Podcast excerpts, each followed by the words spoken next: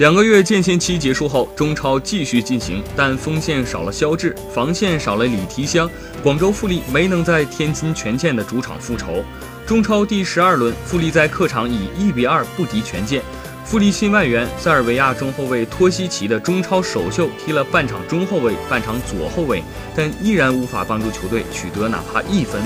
托西奇和队友的配合默契显然还不够，并没有成为扭转乾坤的角色。富力队全场射门十八次，数量看起来很多，质量却很差。只有扎哈维在第八十八分钟的远射命中了门框范围一次。这一场比赛是富力半场战术的失败，球队 U 二三球员也需要更加努力。